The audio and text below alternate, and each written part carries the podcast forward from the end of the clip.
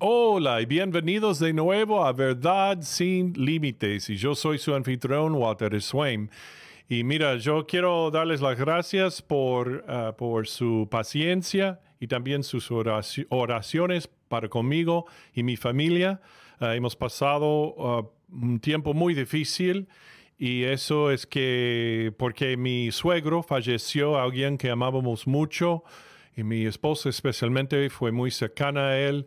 Ah, y yo también era como papá para mí por muchos años. Y ah, falleció y un hombre piadoso que conoció al Señor y está en la gloria con él.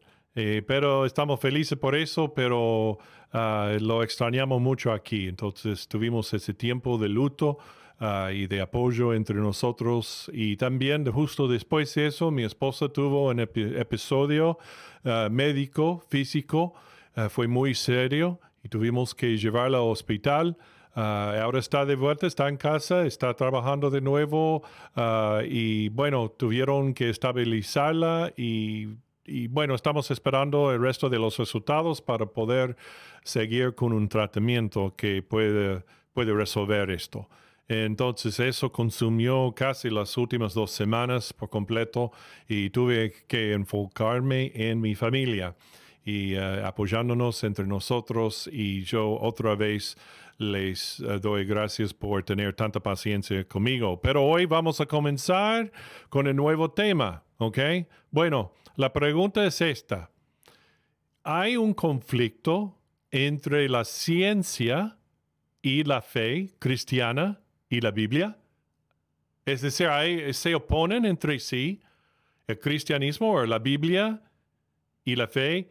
Y la ciencia, vamos a, vamos a saber, vamos a descubrir si hay o no y por qué, desde una perspectiva bíblica, desde una cosmovisión bíblica.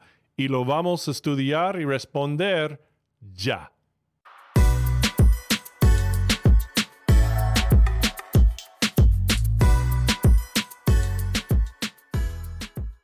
Muy bien. Bueno, primero quiero recordarles que pueden hacer clic en like y en todas las notificaciones y también pueden seguir el podcast y también lo mejor es que pueden compartir un enlace al podcast con otros por WhatsApp, por Facebook, por text. Ah, como quieran, pero compártenlo con los demás para que podamos ampliar el número y la cantidad de los que escuchen y ven ah, el podcast Verdad sin Límites y pueden saber con Ah, con toda certeza que Dios sí es la respuesta, su verdad sí es cierta y también es la respuesta a todas las preguntas y dudas que tenemos en la vida. Muy bien, entonces la pregunta de hoy es si la fe y la ciencia están en conflicto el uno con el otro, ¿ok? ¿O no? Bueno, vamos a ver. Y ahora muchas veces los científicos han refutado, dicen que la ciencia ha refutado a Dios y a la Biblia. Y si crees en la ciencia, entonces no puedes creer en Dios. Es decir, la ciencia y la fe entran en un conflicto grande. Muchos han ido a la universidad ah, y ya no creen más en Dios, o en, en la fe en Cristo, o en la Biblia porque dicen que eh, todo eso no es cierto, de que la Biblia eh, es una fábula, enseña o eh, comparte fábulas con nosotros, no son cosas ciertas que han pasado. Bueno, algunos hasta dicen que los cristianos odian la ciencia. Pero yo, en particular, yo me encanta la ciencia. La ciencia ha hecho la vida mucho más fácil en muchísimas formas. Por ejemplo, los productos químicos que utilizamos al diario, ¿no? La, cosa de limpieza o el combustible que ponemos en el auto o la ciencia médica que ha sanado por medicinas y métodos, ¿no? Que han descubierto. ¿Qué de las máquinas que utilizamos al diario? El teléfono, los uh, aviones, trenes y uh, vehículos de todo tipo, los, los celulares que usamos, todas esas cosas utilizamos todos los días y son resultados del estudio de los científicos que han desarrollado, que han, han creado estas cosas. Entonces, ¿qué problema hay Bueno, hoy en día muchos de los científicos, eh, si no la mayoría de los científicos, promueven ideas científicas ah, como el cambio climático o el global warming, o también ah, eh, la vacuna para COVID, porque están divididos entre ellos actualmente si es eficaz o no. Y la madre de todas las ideas científicas, la evolución. En una entrevista en 2010 con Diane Sawyer, el físico Stephen Hawking respondió a la pregunta, ¿es posible unir la religión y la ciencia? Y él le dijo, hay una diferencia fundamental entre la religión, que se basa en la autoridad, y la ciencia, que se basa en la observación y la razón. La ciencia ganará porque funciona. Y el conocido biólogo evolucionista y ateo Richard Dawkins escribió esto en un libro que se llamaba o que se llama El gen egoísta. Él le dijo, la fe no puede mover montañas, aunque a generaciones de niños se les diga solamente, solemnemente, lo contrario y lo crean. Pero es capaz de llevar a la gente a una locura tan peligrosa que la fe me parece una especie de enfermedad mental. También dijo él esto en una conferencia en 1992 en Edimburgo, y él dijo, La fe es la gran excusa para eludir la necesidad de pensar y evaluar las pruebas. La fe es la creencia a pesar de la falta de pruebas o incluso a causa de ellas. Y, por último, de ataques ateos al cristianismo parte de la base de que la fe es ciega, Richard Dawkins, por ejemplo, escribió esto. La fe es la gran excusa para eludir la necesidad de pensar y evaluar las pruebas. La fe es la creencia a pesar de la falta de pruebas e incluso quizás a causa de ellas. Y más recientemente él declaró que la fe es un mal precisamente porque no requiere justificación y no admite argumentos. Y el now fallecido y famoso ateo Christopher Hitchens escribió esto. La fe es la rendición de la mente, es la rendición de la razón, es la rendición de lo único que nos hace diferentes de otros mamíferos. Y ahora, el neurocientífico, filósofo y escritor Sam Harris escribió estas palabras en su libro El fin de la fe. Tenemos nombres para las personas que tienen muchas creencias para las que no existe una justificación racional. Cuando sus creencias son extremadamente comunes, las llamamos religiosas. De lo contrario, es probable que se les llame locas psicóticas o delirante. Está claro que la cordura está en los números. Él siguió diciendo, y sin embargo es simplemente un accidente de la historia que se considera normal en nuestra sociedad creer que el creador del universo puede escuchar tus pensamientos, mientras que es demostrativo de enfermedad mental creer que se comunica contigo haciendo que la lluvia golpee en código Morse la ventana de tu habitación. Y así, aunque las personas religiosas no están generalmente locas, sus creencias fundamentales sí lo están. Pero ¿el cristianismo y la ciencia están realmente en contra de la investigación y el estudio científicos? ¿Niega la propia ciencia? Bueno, hay que entender primero que hay dos tipos de ciencia o de estudio científico. Número uno es la ciencia observacional, que utiliza pruebas repetibles para descubrir lo que es verdad sobre algo. Y el otro tipo de ciencia es la ciencia histórica. Observa las reliquias del pasado y asumir lo que era cierto de las cosas en ese entonces. Tal como un ejemplo es ah, tal como los investigadores de de escenarios criminales utilizan las pruebas y sacan conclusiones uh, sobre lo que probable, posiblemente sucedió. Okay? Y después los abogados tratan de convencer a todos por su lado de lo que pasó también, según las mismas evidencias. Pero si no estábamos ahí en el momento de la creación, por ejemplo, ¿cómo podemos refutarla y probarla en el primer lugar? Bueno, primero tenemos que tener testigos oculares creíbles que nos dirán lo que pasó. Pero lo interesante y clave de todo esto es que sí tenemos testigo ocular creíble que nos dice lo que pasó en ese entonces. Y tenemos esto, por ejemplo, en Romanos 1, en los versículos 18 al 20. Porque la ira de Dios se revela desde el cielo contra toda impiedad e injusticia de los hombres que detienen con injusticia la verdad. Porque lo que de Dios se conoce les es manifiesto, pues Dios se lo manifestó. Porque las cosas invisibles de Él, su eterno poder y deidad, se hacen claramente visibles desde la creación del mundo, siendo entendidas por medio de las cosas hechas, de modo que no tienen excusa. Entonces, ¿qué nos dicen estos versículos sobre Dios y la creación, especialmente en cuanto a la pregunta de hoy? Bueno, primero nos revela que aún hay evidencia interior. Es decir, incluso en los seres humanos pecadores mismos, todavía tenemos una pieza okay, de conocimiento de Dios, pero lo suprimimos. Y la segunda cosa que nos enseña es que, hay, es que hay una evidencia externa, es decir, la propia creación que nos rodea revela quién es Dios, su poder y nuestra necesidad de Él.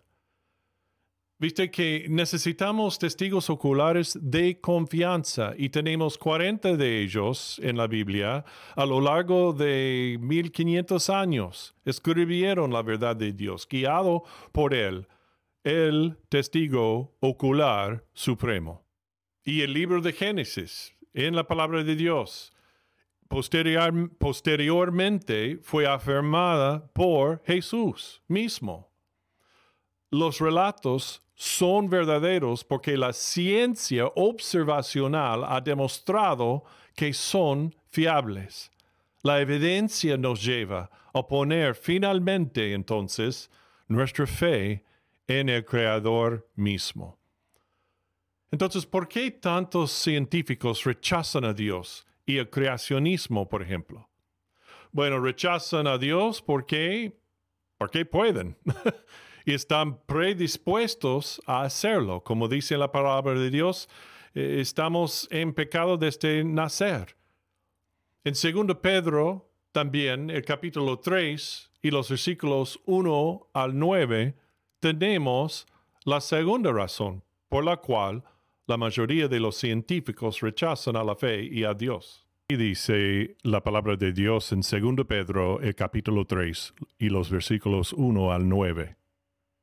Amados, esta es la segunda carta que os escribo y en ambas despierto con exhortación vuestro limpio entendimiento, para que tengáis memoria de las palabras que antes han sido dichas por los santos profetas y del mandamiento del Señor y Salvador dado por vuestros apóstoles sabiendo primero esto, que en los postreros días vendrán burladores, andando según sus propias concupiscencias, y diciendo, ¿dónde está la promesa de su advenimiento? Porque desde el día en que los padres durmieron, todas las cosas permanecen así, como desde el principio de la creación. Estos ignoran voluntariamente que en el tiempo antiguo fueron hechos por la palabra de Dios los cielos y también la tierra que proviene del agua y por el agua subsiste, por lo cual el mundo de entonces pereció anegado en agua. Pero los cielos y la tierra que existen ahora están reservados por la misma palabra, guardados para el fuego en el día del juicio y de la perdición de los hombres impíos. Mas, oh amados, no ignoréis esto, que para con, el Señor un día es como mil años, y mil años como un día. El Señor no retarda su promesa, según algunos la tienen por tardanza, sino que es paciente para con, para con nosotros, no queriendo que ninguno perezca, sino que todos procedan al, al arrepentimiento. Bueno, eso se llama hoy en día el uniformitarianismo, es decir, todo es uniforme, sigue uh, ciclándose como desde el principio, ¿ok? Bueno, ¿es cierto eso? Bueno, sí y no. Y ahora algunas o las, la mayoría de las leyes naturales siguen iguales. Por ejemplo, la gravedad, el ciclo del agua, las estaciones, etc. Pero hay dos eventos que cambiaron radicalmente, radicalmente algunos de los procesos naturales. El primer evento entonces fue el pecado, la caída del hombre. En Romanos 8 y los versículos 19 al 22 dice, porque el anhelo ardiente de la creación es el aguardar la manifestación de los hijos de Dios. Porque la creación fue sujetada a vanidad no por su propia voluntad, sino por causa del que la sujetó en esperanza, porque también la creación misma será libertada de la esclavitud de corrupción a la libertad gloriosa de los hijos de Dios. Porque sabemos que toda la creación gime a una, y aún está con dolores de parto hasta ahora. Y no solo ella, sino que también nosotros mismos que tenemos las primicias del Espíritu, nosotros también gemimos dentro, dentro de nosotros mismos, esperando la adopción, la redención de nuestro cuerpo. Entonces lo que nos enseña aquí es que la maldición de la muerte sobre el hombre no solo afectó al alma, del hombre, sino a la naturaleza y el universo. El otro evento es el gran diluvio, en Génesis 6 al 8. El gran diluvio cambió el funcionamiento y el aspecto de muchas cosas en comparación con el momento posterior a la creación.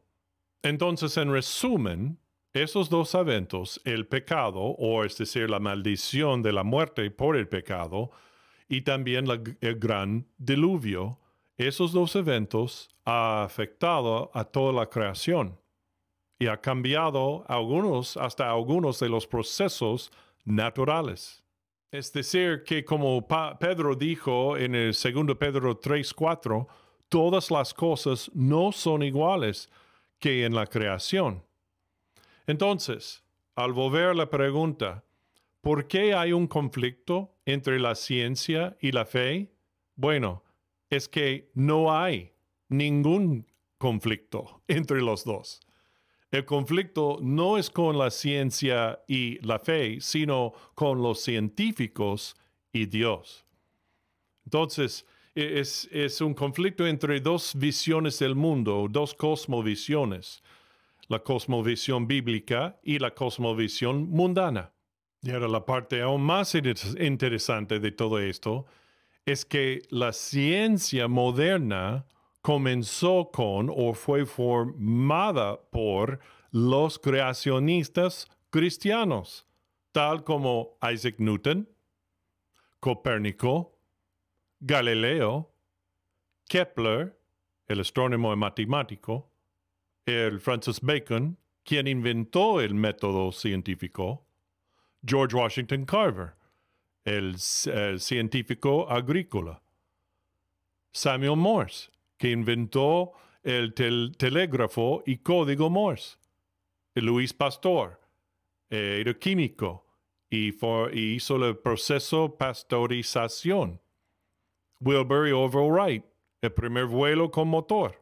Y aún aquí en Houston, en la ciudad de Houston, en los Estados Unidos, en donde vivo yo, en Rice University, el químico y nanotecnólogo, el Dr. James Tour, escribió esto en agosto de 2019.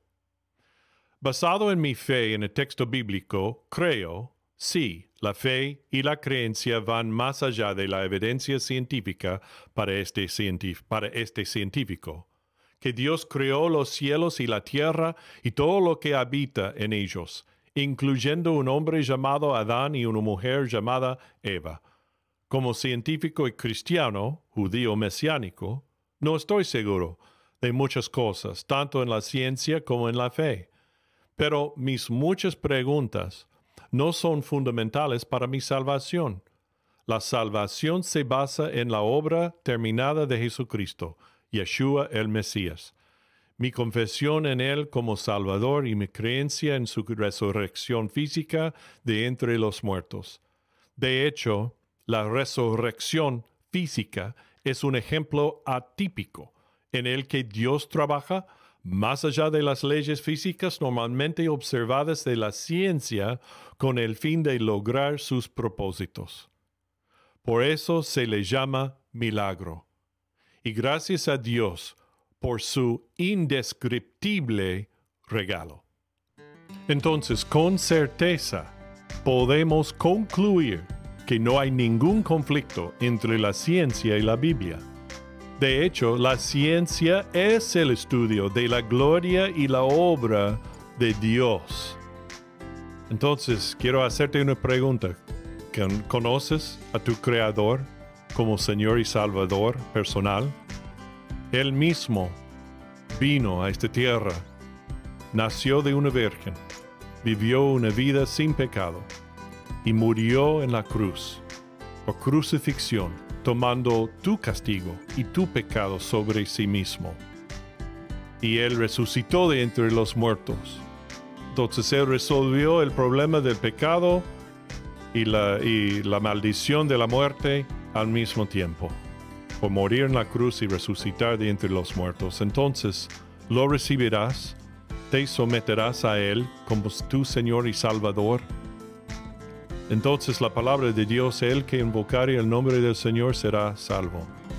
Entonces, ahora es tu momento de invocar el nombre del Señor, diciendo a Él en tu corazón con tus propias palabras, Señor, soy pecador por completo y no tengo solución, solo en ti tenemos la solución a mi pecado y la, maldición de la muerte. Señor, sálvame. Creo en ti, creo en lo que hiciste por mí, en la cruz y la tumba vacía.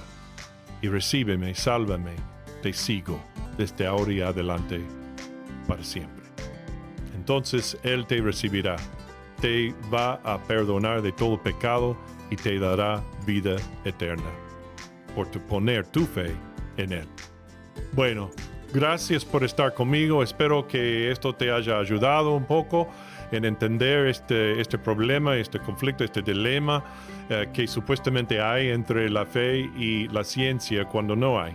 ¿okay? Entonces, eh, quiero ah, animarte a hacer clic en like, también seguir el podcast y compartirlo con todos los que conoces. Y bueno, gracias otra vez por estar aquí conmigo, gracias por esperar el, comienzo de nuevo de verdad sin límites y sigue a Jesús, porque cuando sigues a Jesús siempre seguirás la verdad.